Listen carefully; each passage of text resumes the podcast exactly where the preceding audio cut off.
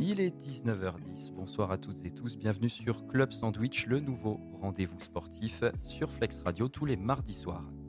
Cette première, eh ben, je suis très content de les avoir sur ce plateau. Petit débrief de l'UTMJ, l'Ultra Trail des montagnes du Jura.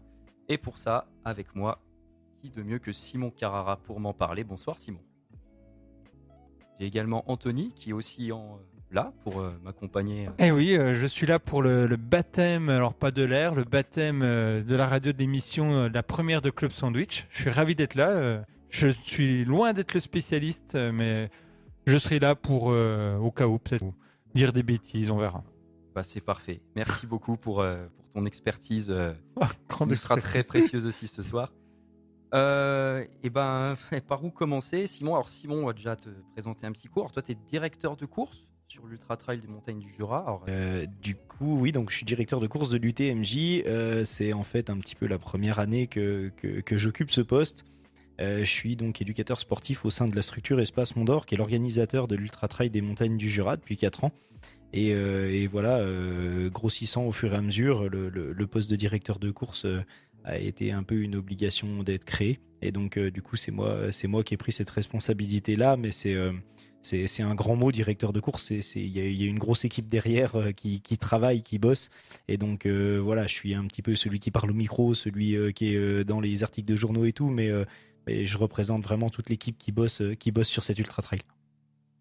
Ok, alors justement, tu as dit l'événement grandissant. Hein, on a des chiffres qui sont plutôt pas mal. Alors, on fera un petit peu le bilan voir si, ça, si cet Ultra Trail, il a, cet événement, il a répondu vraiment aux attentes, mais je pense que oui. Euh, plus de 3700 coureurs se sont inscrits sur cette édition 2023. Euh, content ce chiffre? Ouais, ouais, on peut, on peut être que heureux. Euh, on, on, a commencé en fait pour refaire un petit coup l'historique de, de cet ultra trail. Euh, quand on l'a lancé, on, on s'est retrouvé un petit peu en plein dans la pandémie Covid, donc du coup un petit peu compliqué, mais euh, ça nous a souri ça nous a souri. Alors, nous, nous, on en était contents, mais, mais c'était un peu dommage pour tout le monde. On est un des seuls ultras qui s'est couru en France. On est tombé vraiment dans un trou où les, les, les, restrictions étaient levées un petit peu au niveau sanitaire. Et donc, en fait, il y a énormément de monde qui a répondu présent, qui est venu s'inscrire sur la première édition. Euh, donc euh, c'était super chouette pour notre lancement. Bon, on a eu des conditions un peu terribles, de la neige, de la pluie, des tempêtes, tout. Euh, voilà, c'était vraiment épique. Et au fur et à mesure, en fait, les années d'après, bah, on a eu un petit peu moins de monde vu que tous les autres trails se sont relancés. Et l'an dernier, on était à 1800 inscrits, ce qui était déjà pas trop mal. On, battait nos scores. Et là, en fait, cette année, voilà, on est à, on est à 3007. Et vraiment, c'est c'est super cool. les gens répondent. C'est un produit qui prend. Euh, que ce soit les gens du secteur, les gens du coin, mais aussi en fait on se rend compte dans les stats qu'on va chercher dans toute la France et même à l'étranger. Je regardais ce matin, on a euh, une trentaine de nationalités différentes au départ. Alors c'est un, deux coureurs de chaque nationalité, mais ça va euh, du Canada, de la Slovaquie, un petit peu de partout. Et donc c'est vraiment génial. on est vraiment ravis de cette édition. Euh, la météo, bah, c'est la même météo qu'on a sur toute cette semaine. C'est un grand ciel bleu, c'est des températures euh, qui sont euh, estivales. Et donc pour les trailers, ça a été vraiment incroyable. donc oui, vraiment très heureux de se dérouler de cette édition et on a hâte de basculer sur la prochaine. Et, du coup, comment t'expliques cette très forte augmentation du nombre de participants entre l'année dernière et cette année Le temps ou il y a autre chose Je sais pas. Alors, on a doublé sur quasiment toutes nos courses le nombre d'inscrits. Euh, sur les petites, on a fait plus que doubler sur certaines, mais en fait, on se rend compte que le Jura est vraiment méconnu les gens se disent c'est une montagne à vaches, c'est tout plat, c'est pas une terre de trail. Et en fait, depuis les dernières éditions, on a fait beaucoup de com sur les réseaux sociaux, on a vraiment mis le paquet sur la communication. Et euh, on se rend compte qu'en fait, bah, les gens se disent ah ouais, en fait, le Jura, c'est pas que plat, c'est pas que de la montagne à vaches. C'est sympa d'y courir, c'est super cool. Et on se rend compte notamment sur le public qu'on a. C'est pas des euh, ultra trailers. Euh, on va dire ultra professionnels, on n'a pas un plateau qui est très relevé, mais on a, je l'appellerais presque un trail populaire, c'est-à-dire qu'il y a beaucoup de monde qui vient, qui disent c'est mon premier ultra trail. Et euh, c'est juste énorme. Vous avez des paysages magnifiques. Euh, on a un profil de parcours, c'est sûr. C'est pas, c'est pas les grandes grandes courses dans les Alpes avec euh, des terrains qui peuvent faire peur. Nous, c'est assez accessible. Et en fait, les gens se rendent compte que l'organisation tient la route, que les parcours sont super beaux. Alors en plus cette année sous le soleil. Et voilà, les gens ont vraiment répondu présent. On a que des retours positifs sur un peu tout ce qu'on fait on a des bémols à droite à gauche, mais comme tout orga. Mais voilà, sur l'ensemble, sur tous les retours qu'on a, réseaux sociaux ou autres, enfin, on est plébiscité surtout sur le parcours, sur le balisage, sur les bénévoles. Donc voilà, c'est très gratifiant, c'est très gratifiant pour tous les gens qui s'investissent sur le week-end. Et du coup, bah, ça répond présent. Les gens viennent de plus en plus, on fait de la com pour et on espère euh, continuer à augmenter euh, ces chiffres. Vous avez une limite? Vous pouvez accueillir combien de personnes au maximum? Alors cette année, en fait, on s'était mis des limites de jauge en préfecture. C'est toujours le principe quand on, quand on organise une grosse manifestation, on, est obligé de déposer des dossiers en préfecture. Nous, en plus, cette particularité, c'est qu'on a trois départements. Hein, pour vraiment parler de l'UTMJ, on part du département de l'Ain au sud du massif, on traverse le département de l'Ain, tout le département du Jura et on arrive dans le Doubs. Et il y a même euh, les grands parcours qui font une incursion en Suisse. Donc en fait, c'est deux pays, trois départements. Donc faut jongler avec les deux administrations France-Suisse. Faut gérer avec les administrations, les trois préfectures. L'un, le Jura, le Doubs. Euh, toutes les communes, toutes les communautés de communes et tout ça. Et, euh, voilà, du coup, bah, on, essaye d'avancer comme ça, que, ça roule. on avait ces dossiers en préfecture, on s'était limité à 4000 cette année. On sait déjà, d'ores et déjà, que l'an prochain, bah, on y était quasiment à 4000 on mettra des jauges au-dessus. Après, nous, ça nous, ça nous implique des choses en termes d'organisation, en termes de logistique, en termes de sécurité, en termes de secours. Et donc là, voilà, hier, on a fait un débrief de, tout ça. Et donc, on est en train de regarder pour comment aller plus loin, comment pousser plus loin. Et surtout, euh, avoir cet état d'esprit et ce gage de qualité. C'est-à-dire, c'est bien de monter à, euh, je dis une bêtise, 10 000 coureurs. Mais il faut que on garde cette qualité qui, fait pour le moment la force de notre organisation, la force de l'UTMJ. Euh, si c'est monté à 10 000 coureurs, mais euh, que, tout soit de travers et que ça coaque dans tous les sens, nous, ça nous intéresse pas. Alors c'est vrai, hein, là t'en parlais tout de suite, hein, mais euh, l'UTMJ, en tout cas la distance Rennes, 170 km, c'est trois départements, c'est deux pays, c'est plus de 40 communes qui sont, enfin même au total sur l'ensemble des parcours, c'est 40 communes qui sont quand même sollicitées pour cet événement. J'imagine que administrativement ça doit être chronophage comme pas possible. Euh, le rétro-planning d'une année pour organiser ce type d'événement. Ça commence quand? C'est quoi les échéances? 2020, euh, justement, j'imagine que 2020, c'est une année qui a dû vous rôder de fou, parce que année Covid, je me rappelle que une semaine avant, il y avait les autorisations pour euh, participer à l'événement, donc les, coureurs, ils avaient, même sept jours avant, ils ne savaient pas s'ils allaient prendre le départ ou pas. Donc bah, aujourd'hui, ouais, une, une, année type pour organiser ce genre d'événement, ça se passe comment? On commence quand? Les échéances en gros? Enfin...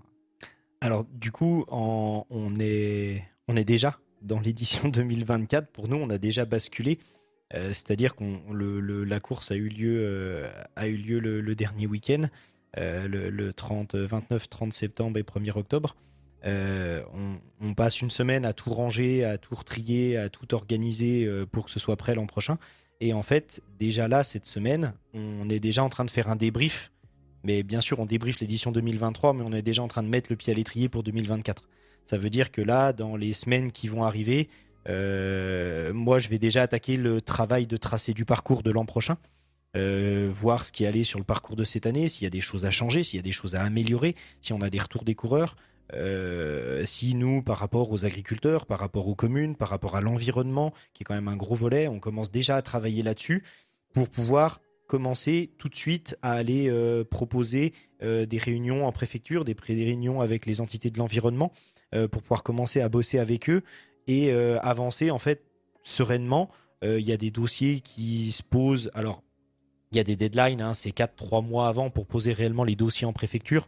Mais nous, on sait que les dossiers sont prêts bien avant parce qu'on veut rôder la chose. Bon, faut savoir qu'on est, on est un petit peu les têtes de pont de l'organisation, mais on a toujours notre métier, euh, soit de secrétaire euh, au sein de l'entreprise, ou de directeur, ou euh, d'éducateur sportif pour ma part. Donc en fait, c'est un petit peu au milieu de notre boulot qu'on continue à gérer tout ça et à faire tout ça. ce qu'on se rend compte, c'est que c'est comme pour tout, ça va crescendo. Plus on approche de l'événement, plus la pression monte et plus les charges de travail sont énormes. Mais d'année en année, en fait, on, voilà, on apprend à gérer les, gros coups plus en amont, à être un petit peu plus performant avant. Euh, et là, en fait, ce qui d'année en année euh, nous, met un petit peu euh, des fois des, difficultés, c'est le nombre de coureurs qui arrivent et qui s'inscrivent. Comme cette année, on, a, on a doublé les inscriptions. donc pour nous, c'était quelque chose d'assez énorme. Et donc en fait, c'est des anticipations on est encore une jeune orga à 4 ans. Il y en a, qui diraient, oh, c'est bon, vous êtes rodé. Mais du coup, 4 ans, ça commence à faire, ça commence tout juste à se roder correctement. Donc voilà, on va dire que c'est un an de travail au compte-goutte au début, et après, vraiment, les, les trois derniers mois, c'est la tête dans le guidon, et puis on avance à fond. voilà, c'est comme je disais, on a, on a, une, on a une secrétaire, Lucie, qui, qui, outre son travail de secrétariat au sein de la structure, elle est tout sur les dossiers administratifs. Donc on est deux trois à l'aider aussi pour tout ce qui est parcours, pour tout ce qui est un peu typé trail. Et elle, sinon, c'est elle qui est en relation avec les prefs, avec les secours, avec tout ça. Donc elle, elle fait un taf tout au long de l'année pour relancer. Et puis après, voilà, nous, on a plus un rôle de terrain des fois, mais aussi administratif à gérer les propriétaires, gérer les agriculteurs. Et ça, euh, on a beau le faire six mois avant, en fait, ça sert à rien. C'est euh, deux semaines avant l'événement où on rappelle chaque personne, chaque personne qui a du bétail, par exemple, sur le parcours. C'est dire, au fait, vous vous souvenez, on passe bien hein, dans cette pâture-là avec vos vaches et tout. Comment on fait, comment on se réarrange? Donc voilà, c'est un taf qui est toute l'année, mais on va dire que la fin d'année, c'est euh, voilà juste avant tout le mois de septembre, c'est vraiment le gros gros gros rush et et c'est là où on met tout, le paquet. Ouais, c'est ça qui, c'est ça qui est assez fou parce que bah, tu le dis en fait, c'est, beaucoup de polyvalence en fait. La, plupart des membres du staff en fait, ils, ont leur métier à côté et en fait, vous avez, personne qui est vraiment assigné à temps plein sur l'organisation de cet événement. Tout le monde, tout le monde gravite un petit peu autour de, son métier et puis rajoute quelque chose en plus. Donc c'est assez, c'est assez fou de voir ça quand même, quoi. de voir que personne n'est vraiment à temps plein là-dessus alors que pour l'instant, ça va peut-être venir, non? Ça, hum, c'est en réflexion. En fait, on a, hum, on a donc euh, Lucie euh, Bulpuro là qui, euh, qui, qui s'axe de plus en plus dessus. Mais nous, c'est vrai qu'au sein de la structure, on a des, on a des moments de rush aussi dans le boulot. Et notamment pour elle, juillet-août, c'est des moments où c'est, c'est assez tendu sur le travail. Donc, bah, le mois de septembre arrive et dès la fin, il y a déjà l'UTMJ. Donc du coup, c'est un petit peu sport. On est en train de réfléchir. Euh, moi, par exemple, sur l'été, je suis détaché de mon rôle d'éducateur sportif. Euh, voilà, on, qui est notre, chef d'école de sport, se débrouille pour moi me sortir complètement du planning des activités euh, pour que je me concentre sur l'UTMJ à 100% parce que euh, parce que voilà il y a des choses que euh, euh, même avec toute la bonne volonté du monde Lucie a pas le temps de faire. Donc il y a les réponses aux mails il y a le contact avec les gens sur le terrain il y a le tracé il y a la recherche de tous les bénévoles que ce soit sur les ravitaillements sur Métabier et tout ça. Voilà faut savoir qu'on a quasiment 700 bénévoles sur le week-end. Donc c'est quelque chose qui est énorme. Les 700 bénévoles on les trouve pas en claquant des doigts. Donc c'est un travail de recherche de discussion avec les gens de retour sur les années d'avant euh, l'idée, je pense que si ça continue à grossir comme ça, l'UTMJ, ce sera au final quelqu'un qui va réussir à travailler dessus à l'année. Euh, pour le moment, on arrive à s'en sortir comme ça parce qu'on a une cohésion d'équipe et on a, un groupe de travail qui fonctionne très très bien et qu'il euh, y a des choses qui commencent à être rodées sur le parcours, sur les autorisations. Donc en fait, d'année en année, on s'enlève un petit peu des dossiers à gérer. Mais, mais oui, à la finalité, on sait qu'il y a certains gros événements qui ont 5, 6, 7, 8 salariés, certains. Euh, nous, on n'en est clairement pas là encore parce que euh, faut savoir que du coup, c'est l'entreprise Espace Mondor derrière qui, euh, est garante de la, gestion de l'UTMJ et qui, pour le moment, bah, renfloue les caisses de l'UTMJ si jamais il y a, des pertes, il y a tout ça. Donc, on peut pas non plus entre guillemets déshabiller complètement l'entreprise pour l'UTMJ. Il y a quand même toute une structure derrière et on est, plus de 40 salariés dans l'entreprise, donc on peut pas faire couler la boîte juste, juste pour l'UTMJ. Et en termes de budget, justement, je sais pas, je sais pas si tu as le droit de le dire, mais ça coûte combien organisé ça, ça rapporte combien? Alors, euh, un, budget à peu près, on est aux alentours de 700 000 euros de budget. Ouais, c'est quand même, c'est quand même. faut pas se planter. Non, faut pas se planter. C'est sûr, il y a, y, a, pas trop le droit à l'erreur. Euh, faut savoir que euh, pour le moment, on gagne pas de sous sur l'UTMJ on, a certains qui peuvent nous dire ah ouais vous êtes une grosse orga de trail, vous êtes un gros truc comme des UTMB, des choses comme ça où il y a des énormes sponsoring derrière et à la, finalité du truc c'est des usines qui ramènent des sous. Euh, nous pour le moment on gagne pas de sous, on en est même à en remettre un petit peu dans la dans, la caisse. Euh, on espère, on n'a pas encore fait le bilan financier de cette année, on espère que voilà, avec le nombre d'inscriptions, ça va y aller. Mais vu qu'on est encore jeune, on a, on des budgets de communication qui sont énormes. cette année, on s'est lancé à remettre des, euh, caméras sur le parcours euh, pour aussi attirer les sponsors et ainsi de suite. Et donc, euh, bah voilà, quand on a 700 000 euros de budget, il faut que ça tourne, il faut que ça fonctionne. On sait que derrière, bah, on a quand même le backup de la structure. Et l'idée, c'est d'aller chercher de plus en plus de monde, de plus en plus de sponsors pour rentabiliser l'affaire. On en sera, nous, l'idée, c'est pas de de, gagner des sous, de gagner des mille et des cents sur le trail, parce qu'encore une fois, notre, notre politique, même au sein de l'entreprise, quand on accueille des groupes scolaires chez nous, c'est pas de faire de l'argent sur eux. On a, on a quand même une, une politique entre guillemets, je vais dire sociale, c'est-à-dire c'est de faire découvrir la montagne que ce soit l'été, l'hiver, à des, à des jeunes, principalement des scolaires. Et en fait, nous, sur le trail, c'est aussi notre credo sur cette UTMJ, c'est de se dire, mais on a un terrain de jeu qui est fabuleux, on a ces montagnes du Jura qui sont un terrain qui sont exceptionnels, il n'y a pas grand monde qui les connaît, bah, le but, nous, c'est de faire connaître cette région, c'est que ça fonctionne, c'est de fédérer tout le monde. Et si derrière, ça peut amener des retombées pour les magasins du secteur, pour euh, tous les lits euh, touristiques qu'il peut y avoir, et si c'est des gens qui, euh, bah, dans six mois, se disent Ah, bah, trop bien, il y a le Trail du Mont d'Or au mois de juin, j'avais couru l'UTMJ cet automne, je suis par là au mois de juin, je vais venir courir le Trail du Mont d'Or, ça peut bénéficier aux autres organisations, ben, c'est banco, et nous, on sera, on sera vraiment content de ça. Alors, du coup, donc 700 000 euros, imaginons que cette année, il n'y avait plus un temps horrible. Est-ce que du coup, euh, il n'y aurait peut-être pas eu autant de participants ou les gens s'inscrivent vraiment longtemps à l'avance ou tu disais que c'est un peu le, rush, euh, c'est les derniers jours, etc. Donc, je sais pas, j'ai du mal à me rendre compte. Je me dis, on dépense 700 000 euros, puis si ça se trouve, le jour J, il peut y avoir 1000 euh, participants au lieu de 3000, quoi, si le temps est mauvais, non? Alors, en fait, y a, on fait pas d'inscription sur place. C'est vraiment un truc qui est ingérable pour nous. On peut pas faire d'inscription sur place parce que faut savoir que la première course part le vendredi à 11h et les dernières courses par euh, donc on, parlera des kids peut-être un petit peu après pour les enfants mais euh, les dernières courses partent à 10h le dimanche. Donc en fait on a euh, on a six formats de courses.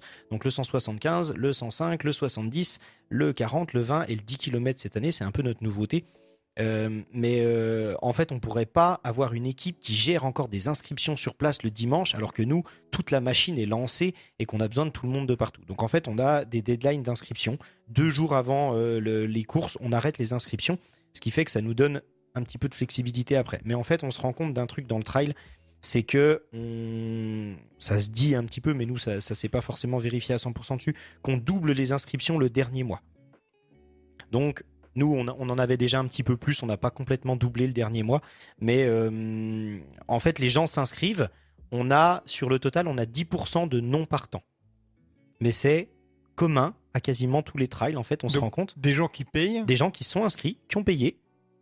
Et dans ce cas-là, il n'y a pas de remboursement Il n'y a pas de remboursement, c'est juste qu'ils ne se pointent pas au départ. Ils ne viennent pas au départ. 10%, c'est énorme. 10%. C'est assez énorme. Hein. On avait 3000, euh, presque 3008 inscrits. Et au final, il y en a 3003, je crois, qui prennent réellement le départ. C'est assez hallucinant, c'est toujours la même chose. Euh, on a des prix d'inscription qui restent élevés parce que voilà, il y a tous les services autour qu'on peut proposer. Et du coup, il y a des gens qui payent les inscriptions, mais qui viennent pas. Et bon, on pense que enfin, apparemment, en discutant avec les autres trails, c'est un petit peu partout pareil. Euh, en fait, nous, c'est on a le nez rivé sur la météo les 15 derniers jours parce qu'on est un petit peu euh, tremblant à se dire bah, qu'est-ce qui va se passer? Est-ce qu'on va prendre des saucées de pluie et la tempête? Ou alors est-ce que c'est grand soleil? Et euh, à 10 jours avant l'événement, ils nous annonçaient des grosses précipitations ah. sur le week-end. Avant, c'était grand ciel bleu et là, en fait, sur le week-end de l'UTMJ, pendant 2-3 jours, ils nous ont mis grosse pluie. Et la météo a basculé après au soleil. Mais ça, en fait, les gens en s'inscrivant, ils pouvaient pas le savoir que ça a basculé au soleil. Et en fait, ils ont quand même répondu présent. Donc en fait, on se dit pluie, pas pluie, sur les grandes distances, de toute façon, on s'inscrit pas la veille.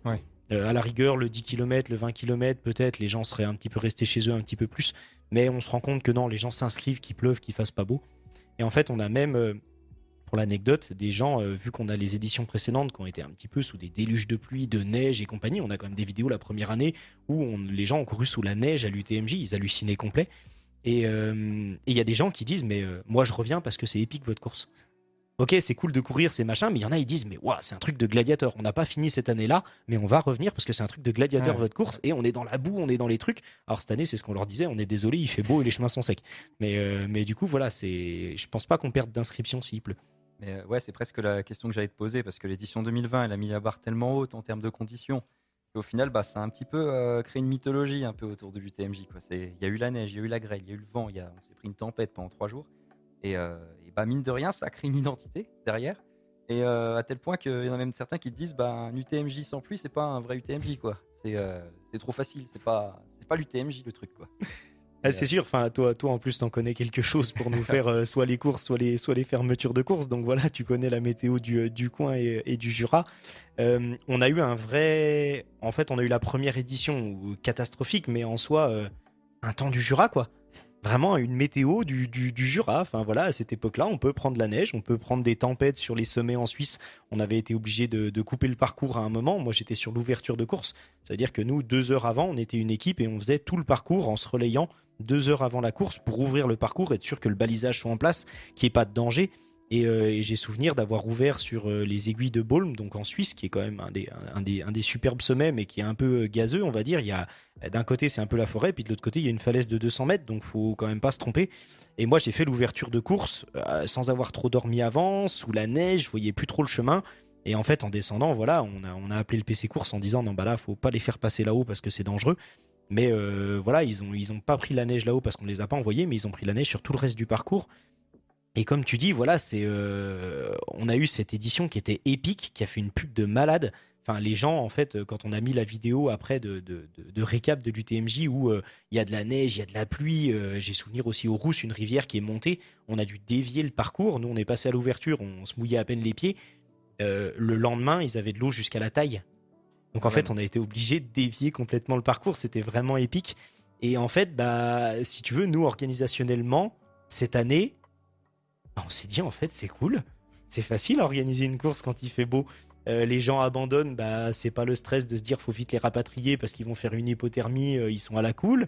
t'as de la bobologie, mais t'as pas grand chose parce que bah voilà, il fait sec, il fait beau. Donc en fait, tu te dis, bah tout va bien, euh, c'est facile d'organiser quand il fait beau. Mais les gens reviennent. C'est vrai qu'on on voit ce côté un peu épique avec les, conditions à neige, tout ça, mais j'imagine que quand tu es du, de l'autre côté, côté, côté de l'orga, euh, du côté du PCCQ, tout ça, quand tu as des conditions euh, dantesques avec des tempêtes, de la neige, qu'il faut dévier les parcours, j'imagine que tu, dors pas pendant trois jours. Non, non, concrètement, tu dors pas beaucoup on a donc deux personnes qui sont de faction au PC Course, ce qu'on appelle le PC Course, donc Franck et Romain cette année. Euh, ils se relaient un petit peu pour dormir et donc eux, en fait, ils ont tous les appels qui basculent vers eux, donc tous les, tout, que ce soit les ravitaillements euh, euh, et, autres, on, consigne d'appeler le PC Course en cas de problème, d'abandon et ainsi de suite. Donc eux, ils gèrent les coureurs de A à Z sur le parcours et ils gèrent toutes les courses. Ça veut dire qu'ils ont géré les 3300 coureurs qui sont partis euh, voilà, celui qui euh, sort du ravito, puis en fait va dormir dans sa voiture à côté, puis qu'en fait on sait pas où il est celui-là. Donc bah le matin à 8h en fait il rappelle et en disant ouais bah en fait je dormais dans la voiture, c'est bon, euh, je suis je suis pas mort, tout va bien. donc ouais en fait tu dors pas beaucoup. moi cette année on s'est levé à 5 h du matin le vendredi pour partir sur le départ de l'encran, aller tout gérer là-bas, être opérationnel, lancer la course. Moi j'ai fait les toute l'avancée des ravitaillements euh, devant la tête de course pour aller voir si tout était en place, discuter avec les bénévoles que je trouve pour être sûr qu'il manque de rien, que tout aille bien, que tout soit ok. Et euh, j'ai réussi à aller me coucher. En fait, mon téléphone, il est, euh, il est branché H24 et il a sonné tout le long. Il y a, peu de moments où il n'était pas, en train de sonner. Et je me suis dit, allez, je vais quand même essayer d'aller me coucher à minuit. Je suis rentré à la maison. Et en fait, de minuit à 2 heures du matin, euh, le moment où j'ai été un peu en position allongée, il a sonné tout le temps, tout le temps, tout le temps. Donc en fait, j'ai pas trop dormi. Et le lendemain, en fait, tu repars parce qu'il y a déjà les départs des rousses à 5 heures du matin. Et tu dois y être. Et le PC course, c'est pareil. Et tous ceux qui installent les départs, c'est pareil. Et nos bénévoles, en fait, bah, ils font le taf d'être debout toute la nuit pour gérer les coureurs.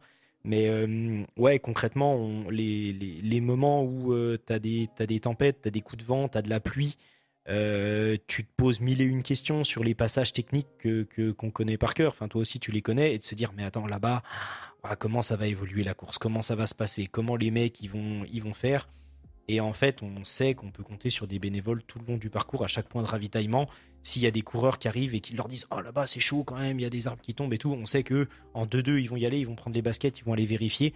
Et en fait, on sait qu'on leur fait confiance et nous, on va avoir les trucs directs derrière, quoi voilà, pour le moment, on touche du bois, on touche tout ce qu'on veut, mais on n'a aucun problème de sécu sur l'UTMJ. On, a des variantes qui sont prêtes, hein, qui sont transmises aux préfectures au cas où il y a un gros coup de vent. Euh, voilà, les gros sommets, euh, les endroits avec falaises, on sait qu'on peut les, couper, les chanter, et puis euh, pour être en sécu.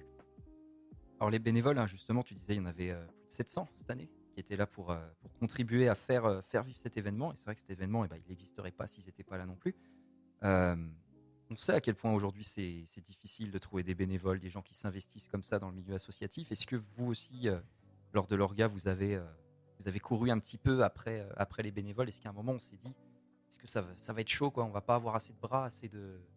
Ou alors ça va, ça a été plutôt fluide de ce côté-là, vous avez eu l'aide dont vous aviez besoin En fait, il y, a deux, volets sur les bénévoles. Il y a un premier volet que moi je gère en tant que directeur de course, c'est tout ce qui est rapport avec le parcours et les ravitaillements. Ça, c'est ma partie. Et donc, en fait, on va dire que j'ai une partie qui est relativement facile. Parce que, euh, en fait, on travaille avec des entités. Il faut savoir qu'on a 14 points de ravitaillement sur tout le parcours, euh, avec deux bases de vie. Et en fait, on s'appuie, euh, on pourrait pas le faire nous qu'avec des gens du secteur euh, métabier, on va dire. Donc en fait, on s'appuie sur les entités existantes tout le long du parcours. Euh, on fait souvent avec des clubs de sport qui ont l'habitude de tenir des ravitaillements, qui sont ancrés un petit peu dans cette culture, euh, des clubs de ski majoritairement parce qu'on est un territoire de ski. Euh, et donc tout le long du parcours, c'est des entités comme ça qui nous tiennent les ravitaillements. Donc en fait, moi, c'est d'année en année, c'est un petit peu les mêmes. Il y a deux trois changements, il y a deux trois switches, mais euh, mais voilà, je sais que ces personnes-là, j'ai une tête de pont que je contacte, on discute, euh, on fait des débriefs. Là, j'ai commencé à les rappeler pour faire des débriefs de cette année. Et je sais que l'année prochaine, je vais les rappeler. Je vais leur dire Ok, est-ce que euh, vous êtes toujours OK de nous tenir le ravitaillement? Les amplitudes horaires, c'est ça. Il vous faut, je leur sors un graphique avec à peu près le, le, le- volume de passage, la nécessité des bénévoles. Et eux, ils me disent Ok, on gère, on va trouver notre équipe, on va gérer tout ça. Et si jamais ils ont vraiment des difficultés, moi, ils me recontactent. Ils disent Là, franchement, j'ai des bénévoles, mais pas assez. Euh, il me manque euh, n'importe le dimanche. J'ai personne pour faire le dimanche parce que tout le monde va s'être collé les nuits avant. Et là, c'est moi qui vais gérer, qui vais dire, ok, je trouve une autre entité, je vous les mets avec vous, et voilà. Mais j'ai un boulot très facilitant. J'ai une deuxième partie pour ma part qui gère euh, le balisage du parcours. Ça, c'est aussi moi qui le gère, le balisage, le débalisage. Donc c'est pareil, il faut que je trouve des entités qui me balisent tous les tronçons du parcours et qui les débalisent après la course. Parce que le but du jeu, c'est que le balisage reste le moins possible dans la nature. Euh, donc voilà, il faut que je trouve aussi ces entités-là, mais c'est pareil, j'ai- très bonne volonté sur tout le département et euh, j'ai la chance d'avoir fait du ski de fond quand j'étais jeune. Donc en fait, de l'Ain, euh, moi je suis originaire de l'Ain, donc euh, dans l'Ain je connais un petit peu. Le Jura, j'ai pas mal de connaissances avec le ski et bah, le maintenant j'y habite, donc c'est facilitant. Donc c'est essentiellement des clubs de sport en fait.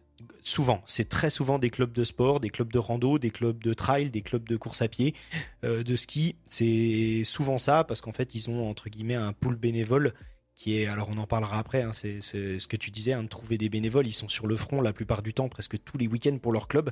Et là, nous, en fait, on leur redemande encore une fois un week-end. Et c'est pas un petit week-end, c'est pas juste quand on organise une course de ski où c'est que la journée. C'est-à-dire que là, ils sont obligés de se mobiliser euh, toute la nuit des fois pour tenir. Il y en a qui ont plus de 24 heures de, passage de coureurs. Donc là-dessus, on leur tire vraiment notre chapeau. Ils font des roulements d'équipe. Voilà, on en rediscutera un petit peu après de comment on arrive à les organiser sur les ravitaux. Et, euh, après, il y a aussi tout ce qui est euh, la sécurité le jour J, c'est-à-dire l'ouverture du parcours. Ce que je disais, l'équipe qui ouvre le parcours, moi je le faisais avant, mais du coup aujourd'hui, euh, je délègue ça à des personnes, donc j'ai 100% confiance en elles. Euh, et puis, bah, euh, tout ce qui est euh, fermeture de course. Enfin, toi, Gaëtan, tu le, tu, le connais bien, tu pourras en parler. Et c'est c'est d'avoir quelqu'un qui est avec une balise GPS derrière le dernier coureur et qui ferme la marche. Ça veut dire que nous, c'est essentiel pour la sécurité de nos coureurs. On laisse personne dans la nature. On sait qu'on a quelqu'un qui est derrière, qui va fermer la marche, qui marche avec. Voilà, on en a certains, des fois, ils nous font les 110 km en fermant la course derrière les gens. Ils se font à 3-4, ils sont entre potes et puis ils ferment la course pendant 110 km, ils discutent avec les mecs et, euh, et voilà, c'est assez cool. Et donc l'autre volet qui est souvent un petit peu plus compliqué à trouver, c'est tout ce qui est à métabier. La gestion sous les chapiteaux, la nourriture, la gestion de tout ce qui est euh, les transports, euh, la gestion des arrivées, euh, le- tout, ce- pôle de bénévoles qui est en fait énorme parce que métabier c'est presque 72 heures de boulot bénévole. Et en fait, bah là, il faut trouver les gens qui sont dispo, qui sont OK. Euh, Il y a des tâches, c'est comme de partout, c'est assez ingrat quand on met des postes pour euh, bah, gérer les toilettes ou les nettoyages des douches. Ah, c'est pas funky, hein, c'est vraiment pas funky, mais il y a toujours des bonnes volontés qui y vont, qui le font. Euh, des gens qui nous tiennent la buvette, des gens qui nous tiennent l'accueil bénévole, des gens qui remettent les médailles à l'arrivée, des gens qui gèrent le ravito à l'arrivée, euh, des gens qui font, euh, il y en a un, il a fait plus de 1500 km pour aller chercher des gars qui abandonnent sur la course, sur les points de ravitaillement. Voilà, il a un véhicule, on lui dédie un véhicule et en fait, il va chercher les gens quand ils sont en PLS sur les ravitaux et il va les récupérer. Donc ouais, c'est le c'est ces trucs-là qui sont un peu plus compliqués à trouver parce que c'est pas des entités, c'est des gens via notre plateforme. On a une plateforme sur laquelle ils peuvent s'inscrire sur ce qu'ils veulent. Euh, Il y a des missions qui sont dédiées, ils peuvent choisir les créneaux horaires et c'est eux qui décident de dire bah moi de 6h à 8h je vais être à la buvette et puis euh, de 10 à 12 je vais être sur les parkings et ainsi de suite. Ok. Et euh, alors, il y, a un- truc que j'aime beaucoup sur, sur l'UTMJ aussi, c'est ce côté un peu venez comme vous êtes. Parce que tu vois, on parle des grosses distances, le 170 km par exemple. Il y a plein d'autres courses qui ont ce format-là où c'est la croix et la bannière pour s'inscrire, où il y a un, sac à dos de matériel à avoir absolument pas possible. Quand même très exigeant et contraignant. Et puis l'UTMJ, c'est un peu venez comme vous êtes. Quoi. Et même sur le grand format, sur le 170, euh, il y a vraiment ce, ce liberté de dire ok j'y vais sans contrainte de matériel sans rien Alors, je sais pas si ça a évolué mais ça reste encore très euh, ça reste encore très léger, quoi. C'est un peu vraiment à la liberté de chacun. Il n'y a pas besoin de points non plus, comme d'autres courses où il faut accumuler des points. Ah, absolument pas. C'est un peu, c'est l'idée au, au, départ. C'est comme je disais tout à l'heure, c'est bien sûr, on a l'ambition de devenir un très grand ultra et potentiellement d'attirer énormément, énormément de monde. Euh, mais pour le moment, le but, c'est aussi, comme je disais tout à l'heure, de faire découvrir la région. Et l'inscription, ça ne doit pas être une contrainte. Euh, bien sûr, c'est cher. On est, à, on est à 1 euro du kilomètre pour la grande course. Donc ça veut dire que les gens déboursent presque 180 euros pour s'inscrire, plus leur trajet, plus leur nuitée, plus les choses comme ça. Donc on, conçoit qu'il y a un budget conséquent à mettre. Euh, l'idée du, matériel obligatoire, on en avait longuement discuté. La première édition, on, se disait même qu'on allait en mettre aucun. Ça veut dire qu'on faisait confiance aux gens. C'est-à-dire que on estime que tous ceux qui viennent courir, c'est des grands garçons et des grandes filles, ils sont responsables et ils vont se lancer sur 175 km. Ils vont courir de nuit, donc dans l'idée, s'ils partent sans frontal, ça va quand même poser un menu problème. Euh, la couverture de survie, ça semble un petit peu essentiel. Et euh, le téléphone portable pour être joignable. Au jour d'aujourd'hui, c'est les trois choses qu'on a d'obligatoire dans notre règlement de course. Parce que la première année, il y en a qui n'avaient pas pris. Non, parce que ah en fait, on l'a mis dès la première année. Au début, la ah première année, on se disait qu'est-ce qu'on va faire? Est-ce qu'on met du matos obligatoire ou pas? Et en fait, derrière se retourne la question de la responsabilité. C'est-à-dire que si on lance les gens dans la nature sans rien, au jour d'aujourd'hui, on est quand même malheureusement dans une société qui est de plus en plus bah, euh, euh, sur la sur euh, comment dire le, transfert de responsabilité. Voilà, le transfert de responsabilité, puis voilà, à vite être, à vite être procédurière. Voilà, c'est le mot que je cherchais. Et du coup, euh, bah, en fait, on s'est dit, si jamais il y a quoi que ce soit, qu'on en perd certains, qu'on peut pas les contacter par téléphone, qu'ils n'ont pas de couverture de survie, comment ça va se passer? On les a lancés dans la nature, est-ce que les préfectures vont nous suivre aussi là-dessus? Parce qu'il y a aussi le tampon du, préfet hein, qui dit oui, j'accorde votre, euh, votre truc, je vous fais confiance.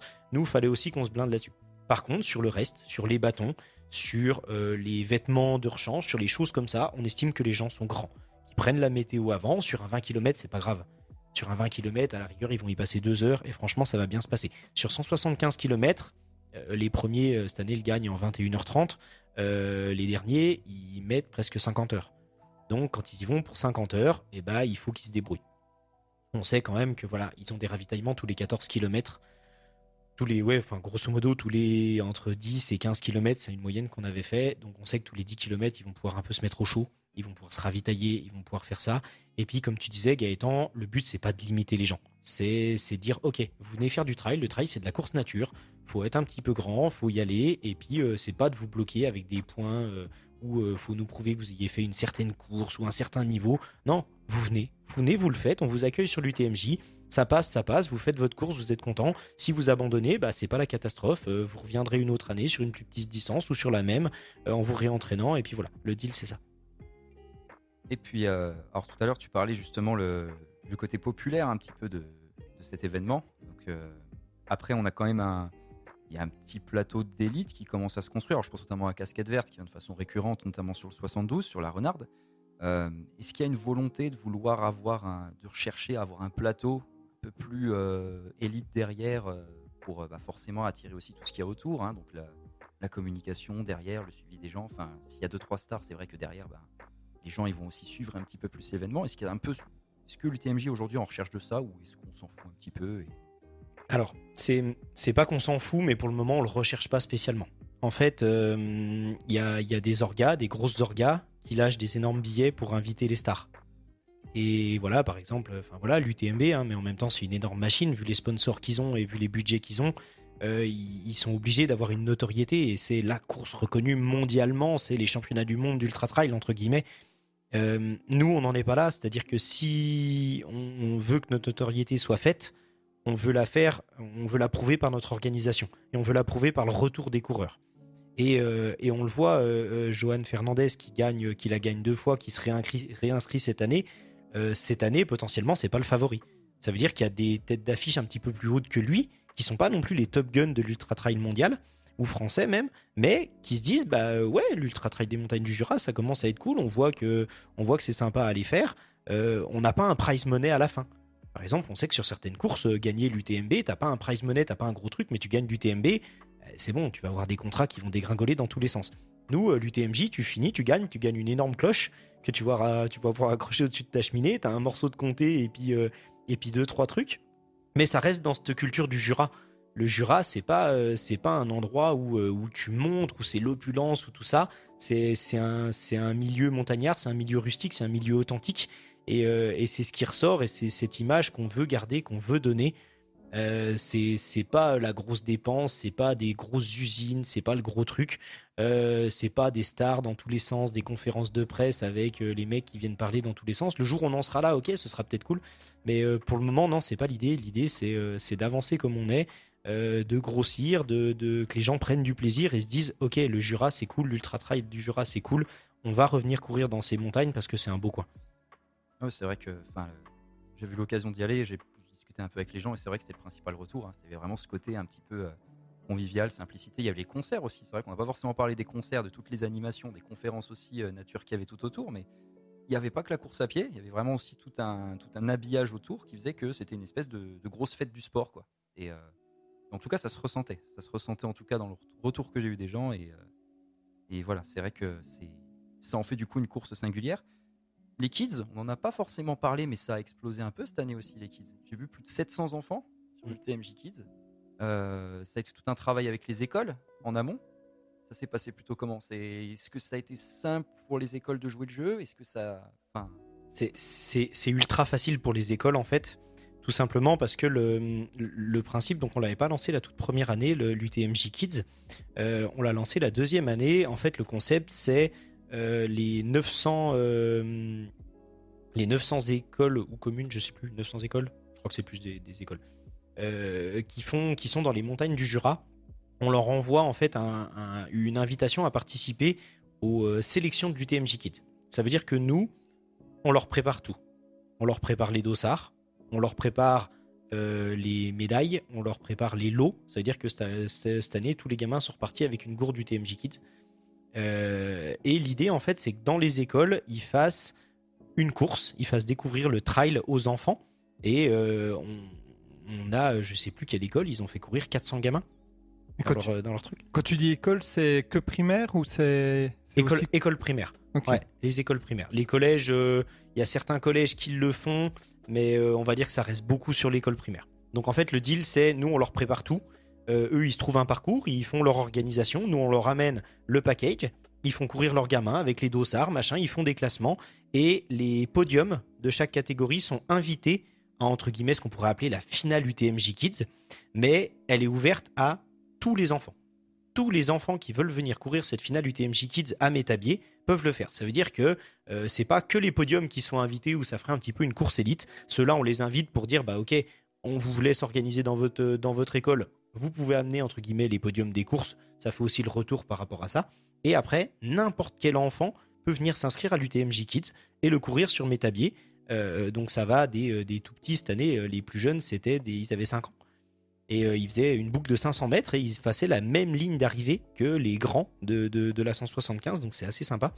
Et c'est quelque chose qui prend de plus en plus parce que c'est une organisation qui est clé en main en fait pour les écoles, c'est super facilitant pour eux. Euh, et puis après, bah, euh, on se rend compte que c'est euh, bah, c'est une fête qui est énorme et ça met une banane de fou de voir courir ces gosses et ces tout petits. Alors on parle des tout petits qui ont 5 ans, mais ça va jusqu'à ceux qui ont, ont 14-15 ans, les ados. Et, et voilà, c'est un truc qui est, qui est une sacrée vitrine pour le trail et le sport. On parle, on parle de plus en plus dans les jeunes de ce sport santé. Alors là, il y en a beaucoup qui nous disent ah ouais, mais c'est de la course élitiste, vous les faites courir à fond. Mais en fait, on se rend compte que c'est pas euh, que les petites gazelles des écoles qui viennent courir, c'est tous, c'est tous les petits gamins là du village qui viennent, qui font. Et, euh, on a des vidéos et des images de, tous les gosses des écoles qui font la course et ils sont tous fin contents, fin heureux. Et on a que des retours positifs là-dessus. C'est euh, pour c'est pour compléter cette fête, comme tu disais, cette fête du, du trail, cette fête du sport qu'on peut avoir sur l'UTMJ. Euh, c'est de se dire bah, les enfants, ils ont le droit à leur moment aussi. On parle souvent des champions, on parle souvent de ça, mais on oublie qu'à la base, et eh bah, euh, le sport, souvent les premiers coups où on en fait, c'est à l'école. C'est quand même par là que ça débute, les, ces, cours, euh, ces petits cours de sport qu'on fait, après les cours de PS, puis après quand on est dans les clubs. Et en fait, quand on prend l'ensemble de l'UTMJ, et eh bah, nos clubs, ils sont représentés sur les ravitaillements par les entités. Et souvent, après, les, entraîneurs emmènent leurs gamins sur les, sur les courses de l'UTMJ Kids. Et on a aussi ce sport scolaire qui, est représenté, et ensuite bah, les, champions ou le plus populaire qui vient courir les grandes distances. Oui, puis c'est aussi un, très bel exemple de sensibilisation derrière. Quoi. ces gamins qui vont avoir peut-être ces événements-là dans leur tête qui vont être gravés, bah, ils vont avoir des déclics derrière, des déclics autour de la course à pied ou même d'autres sports. Ils se disent, bah, voilà, peut-être envie de revivre ça à nouveau. Et, ça peut peut-être aussi créer, créer des, des, déclics là où c'est on sait à quel point le sport santé aujourd'hui c'est super important. La, thématique du sport dans les écoles, c'est un, sujet qui, plus en plus omniprésent. Et je trouve bah c'est un très bel, c'est un très bel exemple derrière qu'on peut qu'on peut leur apporter. Puis voilà, ce côté euh, mettre sur le même piédestal que, que les champions, que les autres coureurs des autres distances. C'est vrai que c'est euh, quand tu as 5 ans, que ça, marque, ils, ont la, la, remise des prix en même temps que les euh, en même temps que les grands à la fin quoi. Ça veut dire qu'on prime ceux qui, ont, qui, qui gagnent le 40 km, le 20 km et euh, tous les enfants qui, font les podiums dans leur catégorie, on les fait monter sur le podium devant tout le monde avec le speaker et tout ça. Et, euh, c'est vrai que c'est sympa. Alors c'est pareil, ça, peut rendre une image du sport élitiste. Mais en fait, c'est de, se, dire, bah, les enfants au début aussi, ils ont aussi leur, leur course, ils font aussi leur petit truc. Et, ouais, c'est assez sympa de les voir sur les podiums avec la banane. Hormis l'UTMJ, eh ben, il y a le, le Meta Snow Trail aussi, également. Euh, c'est une course que vous organisez d'habitude au mois de février ça fait la troisième édition. Il y a eu trois éditions, il me semble, si euh, mes souvenirs sont bons. Euh, la méta Snow Trail, là, ça donne quoi cette année pour 2024 Alors, la méta, on est en train de, on est en train de regarder euh, pour. L'idée, ce serait d'arriver à faire un challenge avec les, les, autres, les autres snow trails du secteur. Donc, il y a le, y a le, trail blanc de Mout. il y a le, ski club de Chapelle des Bois aussi qui se lance sur un, sur un snow trail sur le week-end de l'envolée nordique. Et puis l'Oxy Race aux Rousses euh, on est 4 snow trail sur le, sur, le, sur le secteur, sur le massif. L'idée, ce serait pourquoi pas de lancer un challenge. Euh, toutes les autres courses sont au mois de janvier, donc nous on est en train de regarder pour se positionner aussi là-dessus. Sur le mois de janvier, on n'a pas, pas calé la date encore à 100% pour être en raccord avec les autres orgas. Mais, euh, mais voilà, on augmente un petit peu le nombre d'inscrits. c'est assez convivial, c'est pareil, on fait, on fait dans la journée des courses aussi pour les gosses. Euh, avec un peu des parcours d'obstacles, des choses comme ça. Donc euh, c'est assez sympa. Euh, et, voilà, on est en, collaboration avec la, station de Métabier qui nous autorise à passer sur son domaine, bien sûr hors, ouverture des, des pistes, hein, en courant nocturne. Mais, voilà, pour y avoir été sur les crêtes du Mont d'Or encore cette année pendant la course, c'est assez magique de, de, courir dans la neige juste au coucher du soleil sur les crêtes du Mont d'Or ouais, c'est, c'est, un petit cadeau d'aller faire ça. Et du coup, bah voilà, c'était un manque qu'on avait sur Métabier. C'est vrai qu'il n'y avait pas trop de, de, courses trail l'hiver. Et c'est un créneau qui prend pas trop mal, c'est assez cool. ça permet aussi euh, d'avoir une certaine alternative euh, s'il y a un manque de neige. l'événement peut quand même s'organiser. Alors, c'est un peu moins magique, c'est un peu moins trail blanc. Mais c'est vrai qu'en moyenne montagne, où la problématique de la neige se pose aussi de plus en plus, ça reste un événement qui peut se décliner et qui reste pas complètement dépendant de la neige. Et c'est peut-être aussi maintenant euh, un événement qui c'est peut-être un peu plus dans l'air du temps de penser aussi comme ça. Bien sûr, de toute façon, il y a, une volonté de, développer le 4 saisons, hein, que ce soit sur, sur Métabier, mais un petit peu de partout en moyenne montagne. Et, euh, clairement, un, snow trail euh, comme tu disais, qui, va pouvoir se faire, qui est 50 cm de neige ou qui en est pas du tout, que le terrain soit gelé. Euh, je veux dire, voilà, le trail blanc de mood, c'est assez souvent qu'ils le font bah, sur la terre, hein, parce mm. qu'il n'y a pas de neige. Euh, on le sait, à nos altitudes, le, le, tout saison basé tout sur l'hiver, ça fonctionne plus. Métabier, c'est un gros pôle de VTT maintenant, et, maintenant, bah, on se rend compte aussi que dès que la saison de VTT est finie, bah, Métabier se tourne, se tourne sur l'UTMJ, sur le trail. Et euh, l'hiver, Métabi est à fond tourné sur le ski, mais pourquoi pas aussi commencer à voir avec le snow trail pour, comme tu dis, passer sur du 4 saisons, passer sur, euh, sur de l'alternatif avec les manques de neige. Alors, la question est peut-être un peu tôt à se poser. Là, cette année, en, nouveauté sur cette UTMJ, on avait le relais sur le 170 km, on avait le 10 km aussi, la chamois, le samedi matin. Est-ce qu'il y aura encore d'autres nouveautés, d'autres surprises? Est-ce que c'est trop tôt pour le dire? Est-ce qu'on se garde la surprise? Je sais pas. Alors, on n'a pas encore euh, réfléchi à tout et éventuellement si on si on faisait des nouveautés, je pense que là on, a on a un calendrier sur les trois jours qui commence à être bien booké, donc euh, rajouter des trucs ça va être compliqué. On va sûrement apporter des améliorations sur le relais parce que c'était la première année qu'on le lançait, donc euh, sur certains trucs on tâtonnait un petit peu. On, va apprendre de cette édition. Il n'y a pas eu de couac majeur, hein, ça s'est bien passé. Il y a vraiment une équipe qui est allée euh, vraiment vraiment bien plus vite que nos estimations. Donc du coup, euh, ah, il a fallu réveiller les bénévoles un petit peu plus tôt pour qu'ils aillent sur les ravitaillements et que les points de chronométrage soient, opérationnels. Mais enfin voilà, ça a vraiment roulé. On va, se, on, va travailler un peu là-dessus. Et, euh, c'est vrai que ce, ce, 10 km de lancer, ça nous tenait à cœur. Parce que c'est ce qu'on disait tout à l'heure, euh, l'idée de, de ce trail un petit peu populaire et qui qui s'adresse pas à une élite. Enfin voilà, tu le sais, on a, on a un 20 km qui était notre plus petite distance, mais qui est quand même très sélectif. On part de Mout, on monte au sommet du Mont d'Or, on se met, on se met plus de 400 mètres de dénivelé positif. Euh, plus après des parcours assez techniques. Donc en fait, il y en a pas mal qui, qui se rendaient compte que, 10 que 20 km, c'était, sélectif, c'était déjà long. Et euh, l'idée cette année, ça a été de se dire, bah ok, euh, qu'est-ce qu'on peut faire? On a un point de ravitaillement au Grand Raguin à 10 km. C'est de se dire, allez, on fait un 10 km. C'est, c'est une distance en trail qui est, qui est, qui est ultra connue, ultra courue. Donc on a eu des, gens qui étaient, qui étaient en mode élite dessus et qui ont fait un vrai chrono. Et par contre, on a des gens qui sont partis bâton à la main et qui ont marché du début à la fin. Et en fait, c'est ça qu'on a trouvé super cool. Et euh, on a regardé les stats. C'est la seule course où il y a plus de femmes que d'hommes inscrits. Et pour moi, là-dessus, eh ben, c'est une vraie réussite parce que par exemple, sur l'UTMJ, la grande, euh, il y a 200, euh, que je dise pas de bêtises, il y a 260 inscrits au départ. Il y a 11 femmes qui sont inscrites. Donc, c'est un ratio qui est super faible.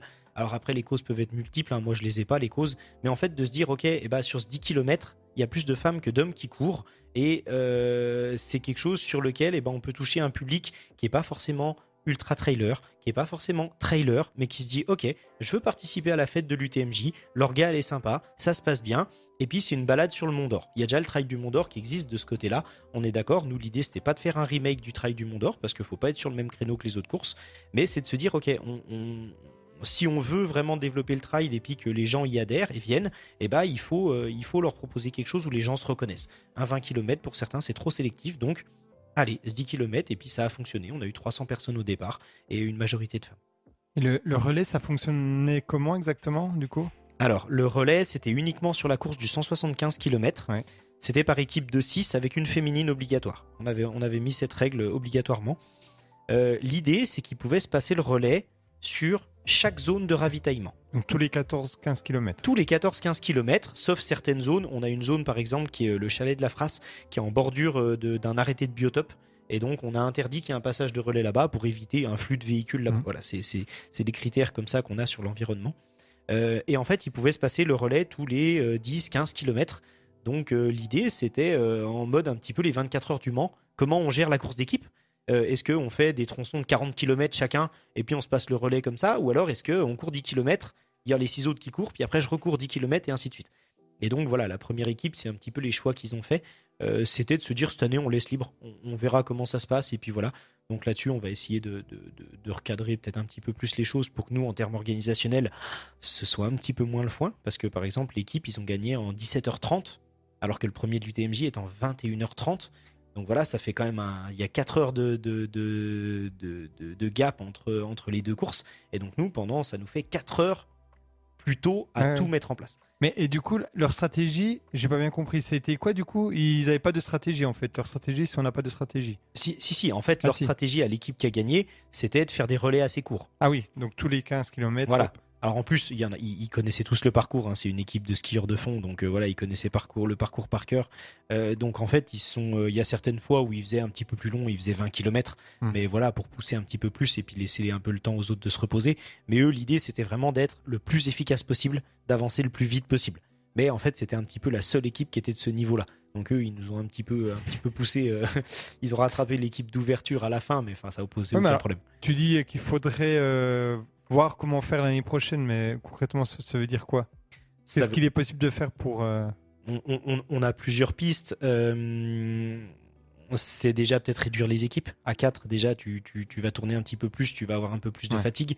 Euh, on pensait aussi, en fait, imposer peut-être plus des tronçons. Ça veut dire que là, c'était vraiment en mode libre cette année. Mais il y a aussi des choses qui sont sympas dans les relais. C'est que tu peux comparer ton temps de relayeur 1 à relayeur 1 selon les équipes. Là, il n'y avait aucune comparaison possible parce qu'il changeait quand il voulait. Donc en fait, on savait pas qui faisait quoi, où était qui, et ainsi de suite. Donc là, en fait, c'était presque de se dire, on fait des tronçons de 30, de 40 km, et ils sont obligés de changer de relayeur à tel passage. Et après, par contre, ils pouvaient le faire à deux s'ils voulaient. S'ils voulaient, ils peuvent faire le relais à deux et puis euh, se relayer tout le long du truc à deux. Donc voilà, on est en cours de réflexion là-dessus, on, verra un petit peu comment, comment on met les choses en place. Et puis bah, alors une des problématiques au niveau de l'organisation aussi, c'était euh, tout l'aspect environnemental. C'est vrai qu'on l'avait pas forcément abordé plus que ça. On imagine que c'est un casse-tête monumental entre les arrêtés préfectoraux de, protection de biotopes, les zones Natura 2000, tout ça.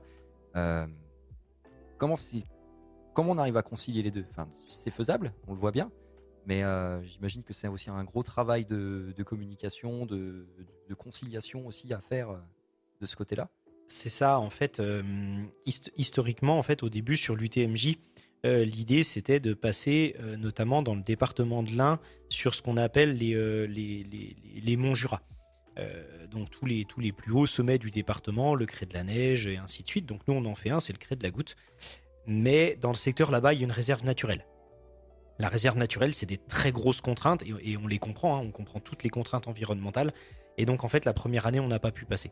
Euh, voilà, on n'avait sûrement pas pris la mesure de, la chose, l'ampleur de la chose, et donc en fait on n'a pas pu passer, donc on s'est rabattu autre chose. Pareil, on traversait des, euh, zones d'arrêté de biotope, notamment le massacre, euh, la forêt du massacre, et c'est pareil, du coup, trop, trop de contraintes, trop de, trop, trop de choses, mais voilà, c'est des, choses qui sont ultra encadrées par des lois, et, on peut pas faire n'importe quoi, et on le conçoit, il y a un moment, il faut qu'on protège, on a un tel paysage, on a une telle richesse de faune et de flore qu'il y a un moment, il faut qu'on la protège, il faut pas qu'on fasse n'importe quoi. On, est les premiers concernés. Hein.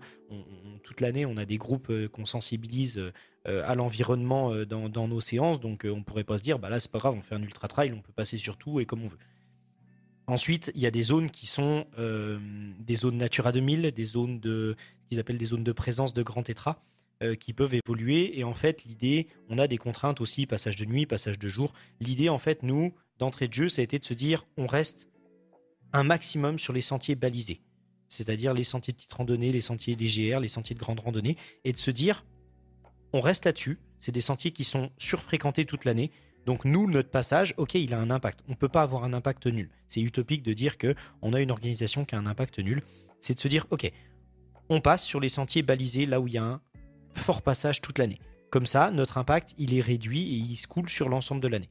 Euh, faut arriver, bien entendu, les, entités de l'environnement, elles, euh, leur idée, c'est pas de tout interdire. Loin de là. Hein. Quand on discute avec les préfectures, les services de l'État, euh, ils, sont, ils sont très conciliants pour la plupart, mais on conçoit qu'ils doivent faire leur boulot de protection.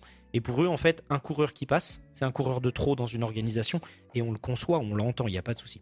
Donc en fait, c'est de la gestion à dire, ok, euh, nous, on va faire en sorte de passer que sur les chemins balisés ici. C'est pas génial, c'est pas le plus beau des tracés. Il faut qu'on garde un aspect sportif qui est intéressant, mais il y a un moment, il faut aussi qu'on prenne en compte la biodiversité et l'environnement. On peut pas passer à côté, c'est pas possible. Parce qu'il y a un moment, en fait, euh, si on force les passages, si on dit bah nous c'est pas grave, on ira quand même et que les préfectures nous disent oui, bah, il y a un moment, il n'y a plus rien qui se fera dans le massif. Donc l'idée, c'est d'arriver à tout concilier. C'est un peu un Tetris, c'est un peu un casse-tête. Faut un petit peu slalomer avec les fonds de carte, avec toutes les zones qu'on a. On en traverse certaines, on n'a pas le choix. Il y a des zones, euh, voilà, le GR qui monte sur le Mont d'Or, il traverse des zones Natura 2000, mais on, est dans les, on est dans les clous un peu de partout au niveau de la législation. Euh, voilà, les choses qui évoluent, c'est les zones de présence de grands tétras. C'est un peu les grosses discussions. Et là, l'idée, c'est euh, sur, sur le post-événement 2023, c'est d'arriver à rencontrer les préfectures et les entités de l'environnement pour, si on peut, j'allais dire, inscrire un parcours dans le marbre. C'est-à-dire trouver le parcours où euh, le côté environnement est le moins impacté, mais le côté sportif est préservé, le côté euh, aussi touristique est préservé. C'est-à-dire que euh, c'était la réflexion que faisait le, sous-préfet, sous-préfet du Jura, quand, le sous-préfet du Doubs, pardon, quand on est allé en réunion avec lui. Il y a des zones comme la Roche Champion au-dessus de Chapelle des Bois, c'est des zones où on sait, c'est des zones sensibles, mais que ce soit au-dessus, en dessous. Et en fait, on nous disait, ah, ce serait peut-être pas plus mal pour l'environnement que vous passiez en bas. Euh, et, donc nous on disait bah en fait c'est la même chose en haut en bas, on est dans les mêmes zones. On sait que c'est moins impactant en bas, mais en haut c'est la Roche Champion. C'est un des plus beaux panoramas qu'on a dans le Doubs. Et donc derrière c'est même les entités administratives qui disent ok il y a un impact en bas, en haut, mais si on veut avoir une lumière sur nos territoires, si on veut aussi, mine de rien, bah, qu'il y ait une communication qui soit faite sur ces, euh, sur ces entités d'environnement, eh bah, il faut aussi se dire, euh, OK, il faut quand même qu'il y ait une vraie lumière, il faut que le parcours il soit attractif, sinon c'est sûr qu'on arrête d'organiser des choses euh, sur notre territoire. Et même après 4 ans d'édition, les parcours, au final, c'est même pas forcément un acquis, c'est encore amené à bouger. Est-ce que euh, qu'il y a une certaine crainte de ça, de se dire euh, là voilà sur les sur les parcours? Alors, tu parlais justement bah, d'inscrire un parcours dans le marbre. c'est aussi voilà pour se sécuriser peut-être d'un côté organisationnel, mais il y a peut-être aussi toujours cette crainte de se dire voilà du jour au lendemain mon tracé il va y avoir une nouvelle zone quelque chose et ça remet un petit peu tout en question. Est-ce qu'il y a encore cette peur de ça? Ouais, parce que au final Bien, bien, sûr, en fait, quand on, quand on dépose nos dossiers sur les plateformes, on sait qu'on va avoir un retour du côté de l'environnement. On le sait, on le sait pertinemment. Euh, mais c'est vraiment pas, euh, pour le coup, cette année, ça n'a pas été un frein du tout. C'est-à-dire que ils ont toutes les entités avec qui on a pu discuter, ils ont été très conciliants. Bien sûr qu'on a des remarques, bien sûr que eux, ils nous font un retour en nous disant le mieux pour nous, ce serait que vous passiez plus là-bas qu'ici. Euh, ils font des recommandations en fait au, service des préfectures, mais en fait, on a bien sûr ce volet environnement qu'il faut qu'on prenne en, compte et, et avec tout ce qui se passe sur la planète, le réchauffement et tout ça, bah, bien sûr, toutes les espèces euh, sont, sont, de plus en plus euh, menacées et contraintes et ont des contraintes via le tourisme et, le loisir. Donc ça, on en tient compte. Mais on a aussi tout le reste, c'est-à-dire que on a les retours des coureurs sur des passages de la course. voilà, on a, on a, on, a, un passage sur les aiguilles de Baume qui est un petit peu aérien. C'est une grande question pour les prochaines éditions de se dire qu'est-ce qu'on fait. on n'a pas un public, on a de plus en plus pardon un public qui est qui est, entre guillemets novice en ultra trail, qui vient de la route. Et donc, en fait, ils s'inscrivent dans le l'ultra trail des montagnes du Jura en se disant, le Jura, c'est pas ultra technique. Puis là, on les envoie sur les aiguilles de Baume où, oh, il y en a deux, trois, ils serrent un peu les fesses dans les montées parce que c'est technique, parce qu'il y a du gaz, parce qu'il y a de la falaise. Donc voilà, on réfléchit à ça. Et euh, l'autre l'autre point qui est primordial, c'est qu'il y a des zones où on n'a pas le choix, on sort des sentiers balisés. En fait, dans le, dans le Doubs, dans le Jura, il y a des conventions qui sont passées avec euh, les propriétaires dès qu'on est sur un sentier balisé, référencé sur les cartes IGN euh, au PDIPR, euh, on n'a pas besoin de demander l'autorisation de passage à chaque propriétaire. C'est des conventions qui sont passées. On a les autorisations des communes, des communautés de communes et des préfectures. Euh, dans l'un, c'est un petit peu différent. Là, par contre, on est obligé d'avoir l'autorisation de chaque propriétaire. Ça veut dire qu'on se colle à faire plus de 400 courriers pour le département de l'Ain. Ça va, on part du bout du département de l'Ain, mais voilà. mais il faut savoir que dès qu'on sort de ces sentiers balisés, il faut qu'on contacte les propriétaires. Et donc, en fait, euh, on ne peut pas faire sans. Parce qu'il y a des terrains qui sont. Il y a le chemin, il y passe depuis des années et des années. Mais si on ne fait pas le boulot d'aller voir ses propriétaires, d'aller discuter avec eux, bah, un jour ou l'autre, ils vont dire Moi, j'en ai marre de voir des trailers passer. Je vais mettre un barbelé au milieu et je vais interdire le passage. Donc, en fait, des, un des plus gros boulots administratifs, il est aussi là-dessus. Il est, j'en parlais tout à l'heure, les agriculteurs. C'est-à-dire que les agriculteurs, ils sont sous pression de beaucoup de choses dans la vie de tous les jours, surtout chez nous. On parle du loup, on parle euh, des contraintes, euh, des contraintes climatiques et ainsi de suite. Si nous, en plus, on vient les embêter à leur dire, euh, au fait, on va passer au milieu de votre pâture là, les génisses, on va passer au milieu, puis on va mettre des piquets dans tout votre pré pour qu'on puisse passer. Bah, il y a un moment où ils vont dire non, quoi. Ils vont mettre le tracteur au milieu, puis ils vont dire, mais c'est bon, nous, on est au travail, vous, c'est du loisir. Il y a un moment, faut pas que le loisir prenne le pas sur le reste. Donc, en fait, c'est pareil, moi, c'est mon taf, c'est d'appeler de, référencer toutes les zones où potentiellement il y a des bêtes en pâture et d'aller voir les gars et euh, les ou, les filles hein, et de, négocier avec eux. Par exemple, pareil en Suisse, sur tous les alpages du Suchet et ainsi de suite. Je suis allé voir tous les berchers comme chaque année, puis je leur dis ok les gars, est-ce qu'on est toujours d'accord? Est-ce qu'on peut passer là? Et puis des fois c'est eux en fait qui trouvent des solutions. C'est ça qui est intéressant sur l'UTMJ, c'est que on s'appuie sur les gens du terrain euh, les agriculteurs qui nous disent ah ouais bah attends euh, là cette année moi je vais avoir les bêtes mais euh, je connais le passage c'est toujours dans ma pâture là-bas. Si tu veux on décale ton tracé de 100 mètres tu passes à côté. Moi ça me gêne pas et en fait il y a pas mal d'endroits où ça se passe comme ça maintenant où notre tracé il est officiel là-dessus parce que c'est les accords qu'on a eu avec les gens de, tous de bonne volonté et ça se passe super bien. Et voilà c'est comme ça qu'on avance. C'est un peu les les plus grosses incertitudes des fois de dire bah il y a un propriétaire qui va changer, il y a ci, il y a ça, il y a des endroits hein, où on a eu des, refus de passage les premières années, donc bah tu dois trouver des solutions alternatives. Là notre parcours commence à être ancré, on va dire que voilà on a un accueil, positif, cette année on n'a aucun refus de passer nulle part.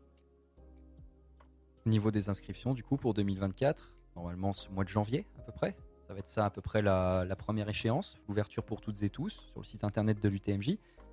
On a une date pour 2024 déjà 4, 5, 6 octobre 4, 5 et 6 octobre, très bien. On, va toujours essayer de se positionner euh, sur le premier week-end d'octobre. Euh, cette année, c'était un petit peu entre guillemets bâtard parce que c'était 30 septembre, 1er octobre. Donc c'est le dernier de septembre ou c'est le 1er d'octobre, on savait pas trop. Euh, donc voilà, ça va être, on va essayer de vraiment se caler à dire c'est le premier week-end d'octobre. Ce sera comme ça, voilà, la date référence, premier week-end d'octobre, c'est l'UTMJ dans les montagnes du Jura. Très bien. Eh ben, euh, est-ce que tu avais d'autres choses à rajouter, Simon? Je ne sais pas s'il y avait des sujets dont tu voulais parler aussi un peu plus euh, en détail, si on a survolé à peu près tout. Écoute, moi, à part, euh, à part remercier tous ceux qui nous ont aidés toutes les institutions et puis enfin voilà mon équipe de travail comme je disais au début hein, je suis je suis là au micro mais mais je représente les les 7-8 qui s'investissent toute l'année sur l'UTMJ et puis surtout j'ai j'espère et j'ose me permettre de représenter tous les bénévoles pour les remercier encore une fois. Enfin, t'en fais partie, t'as encore été bénévole avec nous cette année pour la fermeture du 40 km. Euh, les gens ont la chance de discuter avec toi à la fin de la course. Euh, donc voilà, non, on, on, peut que remercier les gens et puis, euh, et puis se rendre compte qu'on a la chance d'avoir cette culture jurassienne chez nous. cette entité et puis enfin voilà moi j'invite les gens l'an prochain à venir à venir découvrir l'UTMJ à venir regarder toute tout ce qu'on a pu mettre sur les réseaux sociaux, les vidéos et ainsi de suite, qui donnent vraiment envie d'aller courir, qu'on soit trailer, qu'on soit pas trailer, qu'on soit euh, sportif amateur, euh, qu'on fasse euh, du crossfit, qu'on fasse de la danse, qu'on fasse n'importe quoi. On a des distances qui s'appliquent à tout le monde et, ça vaut le coup de venir voir un petit coup à quoi ça ressemble. Pourquoi pas lancer le pied à l'étrier et puis après aller voir sur tous les autres trails de la région. Donc voilà. Et ben en tout cas, la date, elle est notée 4, 5, 6 octobre 2024. Les inscriptions à partir de janvier sur le site de l'UTMJ. Un grand merci à toi, Simon, d'être venu pour cette première de Club Sandwich. Ça me fait très plaisir de t'avoir. Merci à toi, Anthony, aussi d'être resté. Ben, merci, hein, c'était hyper intéressant. Vraiment, euh, j'ai passé un très bon moment. J'ai appris plein de choses. Euh, je pense qu'on aurait même pu encore euh, poser plein d'autres questions. Mais c'était vraiment bien. d'autres questions, Tony, pardon. Non, non, mais du coup, j'en avais pendant le, la discussion. Mais là, il y a déjà beaucoup de choses qui ont été dites et donc euh, merci Simon puis merci Gaëtan c'était vraiment super pour une première. Bravo à toi c'est excellent. Merci on va on, va te garder on va te garder. Merci à vous de, pour pour l'invitation puis l'honneur qu'on a de pouvoir ouvrir votre votre émission c'est super cool et puis bah si on reviendra avec eh plaisir. ben, avec grand plaisir et puis on espère que les gens nous écoutent bah vous enfin toutes les personnes qui nous écoutent vous reviendrez également voilà Club Sandwich tous les mardis soirs à partir de 19h. On va essayer de parler du sport dans sa globalité, du sport local. On va essayer de brasser plein de thèmes. On va essayer de ramener des intervenants de qualité toute la semaine. Ça va être dur de passer après toi, Simon. Mais on va ramener plein de gens cool aussi. Il n'y a pas de souci. il y en a. Euh, il y en a, il y en a. Et, euh, et, voilà, un grand merci à vous, un grand merci aux personnes qui nous écoutent. Et puis, on se retrouve très bientôt sur Flex Radio. Bonne soirée à toutes et tous. Au revoir.